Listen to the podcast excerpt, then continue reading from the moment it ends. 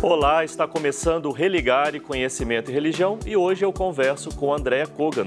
Ela é doutora em Ciências da Religião pela PUC São Paulo, assistente acadêmica do LABO, Laboratório de Política, Comportamento e Mídia da Fundação São Paulo, onde também coordena um grupo de pesquisa sobre morte e pós-morte. Nós vamos conversar no programa de hoje sobre espiritismo judaico e é um livro é, publicado pela a nossa convidada, que a gente vai ter a oportunidade de falar sobre ele aqui hoje. Andréia, bem-vinda ao Religare Conhecimento e Religião. Muito obrigada, Flávio. Estava esperando este momento que eu vim aqui no seu programa. Que muito ótimo. obrigada mesmo. A gente fica muito feliz de receber você aqui. Procure pelo Religare Conhecimento e Religião no YouTube e nos desenvolvedores de podcast, como por exemplo o Spotify. Inscreva-se em nossos canais, acompanhe, curta e compartilhe as nossas entrevistas. Andreia, é verdade, a gente está para ter essa conversa há muito tempo. Né? Veio pandemia verdade. nesse intervalo e a gente acabou é, adiando por muito tempo a nossa, a nossa conversa. Me conta como é que você se aproximou desse tema do espiritismo judaico, o que, que te chamou a atenção para esse tema? Olha, Flávio, é um tema que eu amo desde adolescente. No meio judaico, tá? Eu nasci e cresci num meio judaico secular aqui em São Paulo, então a minha família não é ortodoxa nem nada, mas eu sempre cresci no bairro do Bom Retiro, aqui em São Paulo, um bairro de imigrantes com muitas religiões presentes, estudei em escolas judaicas, frequentei clubes, então eu estava muito inserida dentro da comunidade, né, secular, digamos assim, laica, mas sempre comemorando as festas, fazendo tudo, indo à sinagoga e tal. Muito bem. E desde criança, Flávio, quando a gente começa a ter noção de espiritualidade, de algumas coisas assim, eu via que muitas pessoas próximas tinham outros rituais religio religiosos, perdão, tinham outras espiritualidades, faziam outras coisas, e eu falava, ué, que engraçado. E isso na minha casa não era discutido como, nossa, que problema, um tabu. Não, era algo normal. Então a gente ouvia falar de pessoas que iam num terreiro, a gente, quando eu tive noção do que seria um terreiro, né? Não quando criança, mas adolescente já. Uh, eu ouvia pessoas que falavam de Chico Xavier, que iam a, a Uberaba. Eu ouvia pessoas falando de entidades e tal. Isso sempre foi muito curioso para mim. Muito, muito, muito, muito. Quando eu já tinha, sei lá, os meus 15, 16 anos, eu comecei a ler mais sobre espiritismo e principalmente uh, um livro de uma família que tinha perdido um filho Uh, aos 19 anos. E essa família judá, judia aqui em São Paulo, né? Uma família uh, uh, muito, vamos dizer, na época conhecida e tal.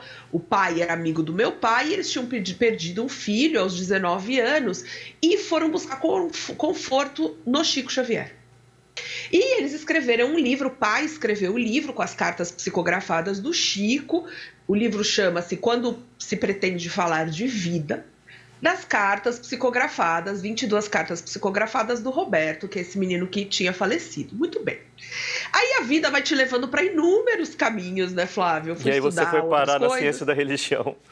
E aí, de repente, eu fui parar nas ciências da religião, porque eu me... aí eu falei assim, mas o que eu quero estudar quando eu tiver muito tempo e disponibilidade é exatamente isso. Por que, que os judeus, em determinadas comunidades, encontram, encontram outros rituais, encontram outras espiritualidades e são uh, uh, tranquilos com isso. Não tem questões maiores, né? E aí a gente foi afunilando a ideia, né? No doutorado não dá, né, nem no mestrado, muito menos no mestrado, não dá para você estudar Deus e o seu tempo. Então não daria para eu estudar judaísmo, umbanda, candomblé, espiritismo. Então, embora a gente veja uh, ligações com a umbanda e com o candomblé, eu estudei judeus que praticam o espiritismo em São Paulo especificamente. E foi isso. E estudo e, até hoje. Sim. É, o Pondé foi quem te acolheu como, como orientador né, na PUC São Paulo. Sim. E... Sim, por ele que eu, eu fiz a proposta para ele, mandei um e-mail, não conhecia, e falei, professor, eu tenho esse interesse, o senhor teria interesse em, em uh, uh, orientar? E foram anos maravilhosos dentro da PUC de São Paulo, os quatro anos de doutorado, tanto que eu nem queria acabar o doutorado, Flávio. Ah, Mas aí, você... aí eu tinha que acabar. Você acabou conseguindo permanecer, né? Você hoje trabalha no Labor, né? Ele, isso, ele é isso. é o quê? Um diretor científico, né? Eu acho que esse é o... Diretor acadêmico. Diretor, diretor acadêmico. acadêmico. né? Vocês continuam é. trabalhando juntos.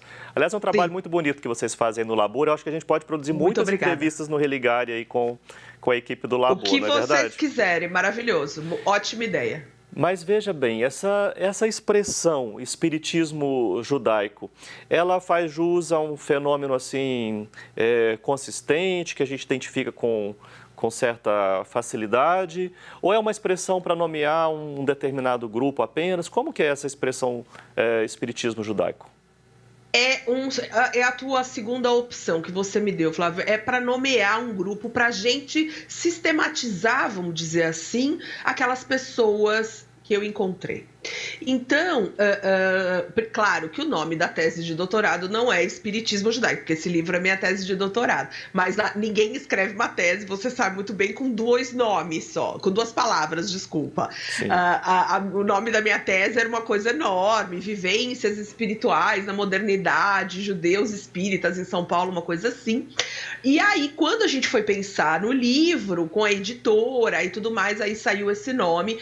Algumas pessoas acham assim, ah, é uma nova religião religião? Não, não é uma nova religião, claro que não, né? Mas a ideia é conectar e aí alertar, quer dizer assim, a pessoa que bate o olho e fala aí, peraí, eu tô falando de judeus e tô falando de espiritismo. Quem são essas pessoas? E aí, Flávio, para essa tese, eu fiz a pesquisa de campo. Claro que eu falei com muitas pessoas, mas a tese, o livro, uh, não é composta de. O livro não é composto de entrevistas, mas, mas sim pesquisa de campo né?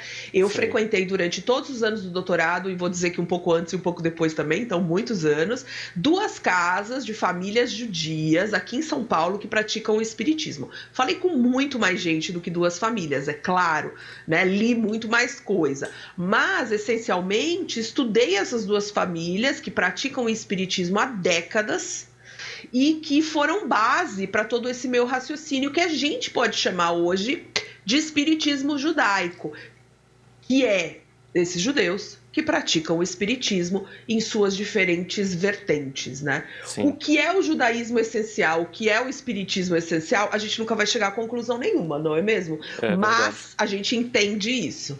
Sim. Você acabou já tocando num ponto que ontem, em sala de aula, a gente estava conversando aqui na PUC Minas. Nós temos ah. dois estagiários que trabalham com a gente aqui é, na PUC Minas, o Sérgio e a, e a Karine, neste semestre.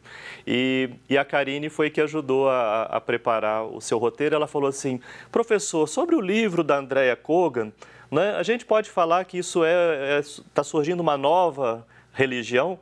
Né? E você já, já deu toque aí, não se trata de uma nova religião. Não. Mas... Eu acho, para gente, a gente falar, né, talvez uma nova espiritualidade, uma nova religião, mas é muito complexo, porque se você sabe como é, é, é um, como se fosse um tabu, digamos assim, né? As pessoas não vão publicamente falar no censo, digamos assim, que elas são judias e são do candomblé, são judias e são espíritas. Como a gente conhece também que muitas coisas, uh, muitas pessoas umbandistas ou candomblecistas, elas falam que elas são espíritas, para o censo e para uma questão. Então a gente tem aí algumas questões formais, alguns estereótipos, alguns Sim. tabus na sociedade, que é muito difícil a gente falar, está sendo criada uma nova religião. Não. Essa espiritualidade conectada ao, ao kardecismo, ao espiritismo aqui no Brasil, é claro, uh, ela já vem de muitos anos. E muitas dessas pessoas encaram o espiritismo como se encara em outros países, como uma filosofia, como uma ciência, como um modo de vida, não necessariamente também como uma religião a mais, né? Sim, sem pretender, pretender claro, falar de um judaísmo essencial, mas é, em linhas gerais, né? Uhum. O, o, Leonardo, produtor, já me falou aqui, ó, três minutos, já menos que isso, deve estar nos dois e meio. Né? Tá. Mas, ó, tá confirmando aqui. É, mas é, o que, que a gente podia, como é que a gente apresenta judaísmo? O judaísmo uh, pode, é uma religião uh, enfim, antiquíssima, que pode ter diferentes definições, mas que acredita num Deus único, numa vivência em comunidade, numa religião que, que, que acredita né, na, na Torá, nos cinco livros de Moisés, e que se guia por eles e por diferentes interpretações, e que hoje tem diferentes vertentes e ortodoxias, né? Desde o ultraliberal ao ultra-ortodoxo, e é uma religião essencialmente de ação perante ao mundo. Pode ser assim. E para além de, de religião, você falou, ah, eu, eu frequentava um judaísmo secular. Né? Um, um ambiente o quê? dos filhos, das filhas, de, das famílias Exato. judaicas? Porque a gente tem muitas diferenças, né, Flávio? Uh, você pega um judeu ultra-ortodoxo, por exemplo, que se veste como se ele estivesse numa Polônia de 1830, num frio absurdo, num calor de 40 graus, porque é assim que ele acredita. E, e, e ele vai ter regras e cumprimentos que eu não, não, não faço. Então, por exemplo, a mulher, que ela pode raspar o cabelo, viver de peruca sempre coberta, respondendo né, e respeitando algumas leis de vestimento e tal. A comida, a comida só kasher, né, quer dizer, estabelecida, uh, uh, né, purificada por algumas questões, o, a quantidade de rezas que se faz no dia, a quantidade de uh, sinagoga, a quantidade de vezes que você vai numa sinagoga na semana, muito bem. Na minha casa e na minha comunidade, vamos dizer assim, de colégio, de clube, não tinha isso, né? a gente frequentava lugares que todo mundo frequentava, comia as comidas que todo mundo frequentava, então é muito diferente desse judaísmo ultra-ortodoxo, certo? Entendo. Então tem várias vertentes disso no mundo hoje. Perfeito. Qual que é o ponto de conexão entre uma pessoa de tradição judaica que decide né, fazer essa experiência no, no Espiritismo? Ou quais são os pontos de conexão entre essas tradições? Você sabe, Flávio, que eu penso muito nisso, mas eu acho que acima disso é o ponto do ser humano de busca pelo conforto. E isso a gente sabe, né? Um ponto das religiões, uh, e é uma busca do ser humano no momento da dificuldade, no momento da tragédia, no momento da, das contingências da vida, sabe?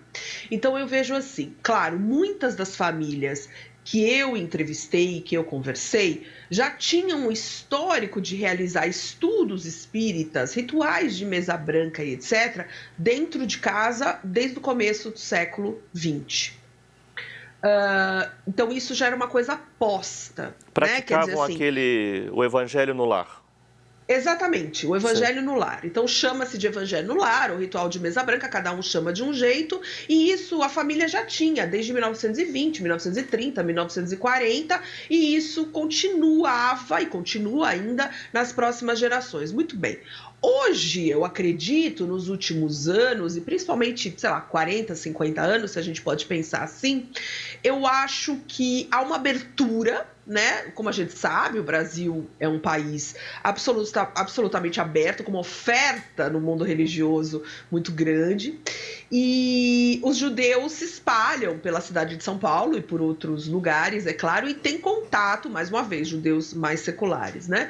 E tem contato com outras manifestações religiosas e outras espiritualidades. E aí, num momento de tristeza da vida, Flávio, seja qualquer, né, o que a gente passa normalmente, uma doença séria, um divórcio, uma perda financeira, uma morte, alguma coisa que impacta realmente, e aí essa pessoa uh, não necessariamente tem um rabino para ir conversar. E ela quer, às vezes, não só a palavra de um rabino, mas ela quer respostas, talvez mais rápidas, talvez respostas imediatas. E aí, sempre alguém, e a gente sabe como que é aqui no Brasil, fala assim: ah, então vem comigo uh, no meu centro espírita, vamos tomar um passe, vamos no terreiro, vamos fazer isso. E de repente a pessoa se encontra num centro espírita ou na casa de alguém que pratica o espiritismo e recebe uma mensagem de alguém que está do outro lado. Então, esse é um ponto, e, e, se sente muito confortado em relação a isso, porque é isso que ela quer nesse momento. Então, eu acho que está muito além de uma religião, mas sim de trazer e falar assim: ufa, tá tudo bem, eu vou me sentir bem. Eu recebi uma resposta de uma pessoa que já foi embora, que desencarnou, como se fala. Sim. Então, eu acho que é essa busca do ser humano mesmo, né? Será que a gente consegue falar sobre esse do outro lado? Bem. Eu é... acho que sim. então, deixa eu te colocar essa questão, né? Como é que é esse é. do outro lado né, no judaísmo, como é que é esse do outro lado no espiritismo, há possibilidade de conexão aí, digamos, em termos de antropologia? Isso é difícil, isso é difícil, porque no judaísmo, para usar uma palavra melhor, isso é um pepino, né? Quer Sim. dizer, isso é um problema. Isso Muito é um didático. problema. Exato, já, já foi. Uh, a gente fala no judaísmo de, uh, Olamabá, o mundo vindouro. Tá? Que, não, que na realidade o mundo vindouro a, a, a, gente não sabe exatamente o que é. A gente não tem essa permissão no judaísmo de se falar com mortos, que essa é a grande questão também que pega várias pessoas. Existem, claro, a, a, a, passagem bíblica da bruxa de Endor, existem algumas coisas e tal. Existe também o próprio misticismo dentro do judaísmo, principalmente a cabala e o racidismo, mas você não tem uma coisa tão explícita como tem no kardecismo e no espiritismo, né, Flávio? Que assim, você realiza um ritual, você chama a entidade, você faz isso, etc, etc. Mas o que a gente se depara também é que as pessoas que eu, enfim, eu estou entrevistando muitas pessoas até para um projeto futuro, as pessoas que têm algum tipo, como a gente fala aqui no Brasil, de mediunidade em relação a sentir coisas de um mundo vindouro, ou falar com pessoas que já foram embora, que já desencarnaram, que já morreram, enfim, utilizando o vocabulário que seja, dentro do judaísmo, elas não têm com quem falar.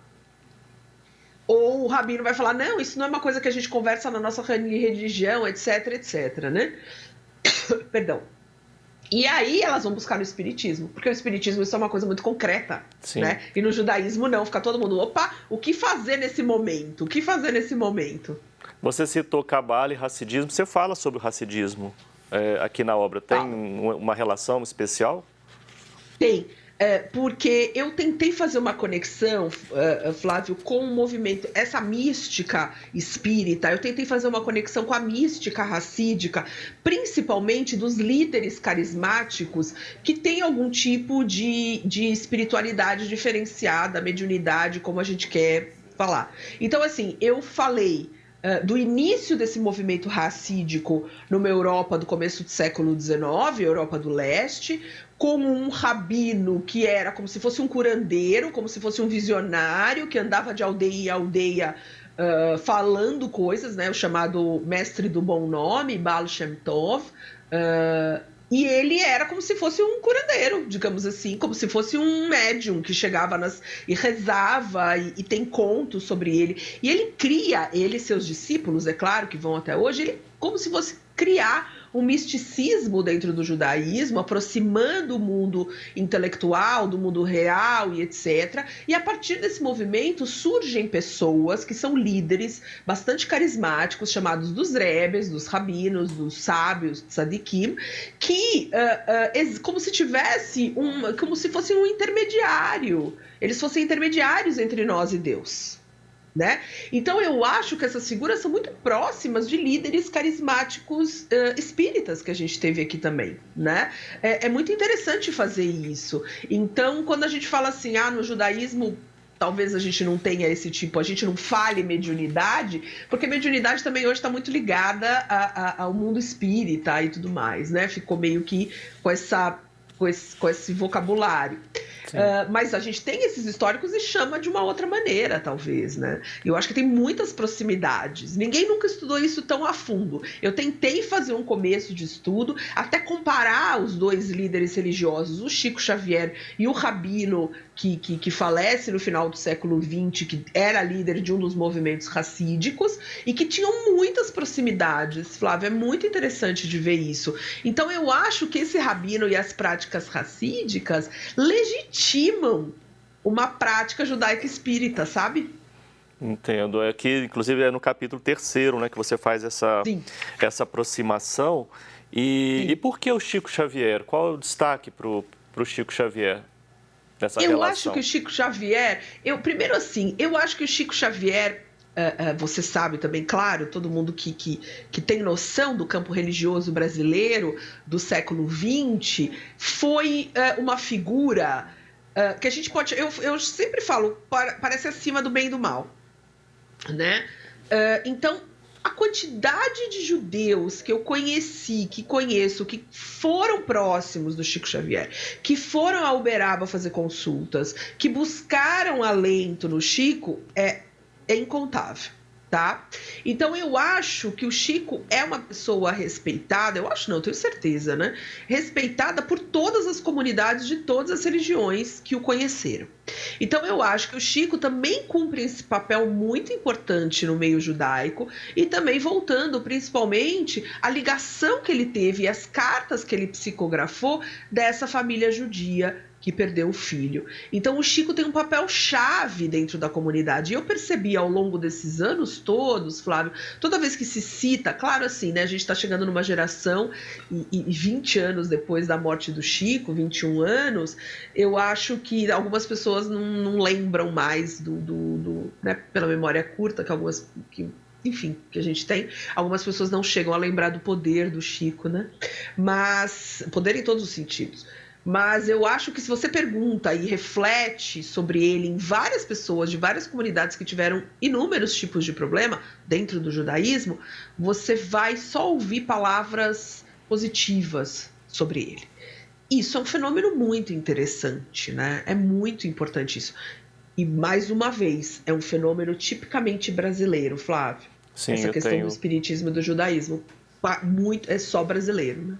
Andréia, muito obrigado pela sua participação aqui no Religário. Você falou que está pensando coisa aí para frente, então vai ter mais trabalho vai, sobre espiritismo vai, judaico?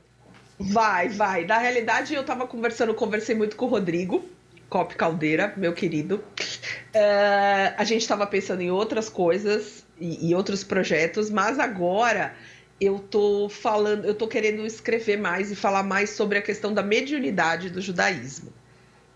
Mas assim, a gente coloca deadlines e a vida também nos atropela nas contingências, mas enfim, um dia isso vai sair.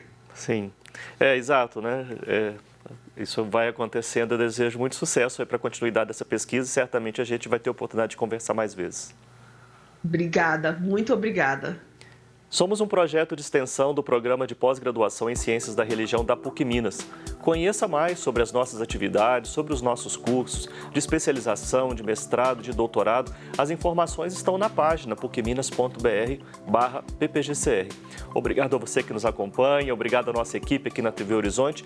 Nós voltamos na próxima semana. Um abraço muito cordial e até o próximo Religário Conhecimento e Religião.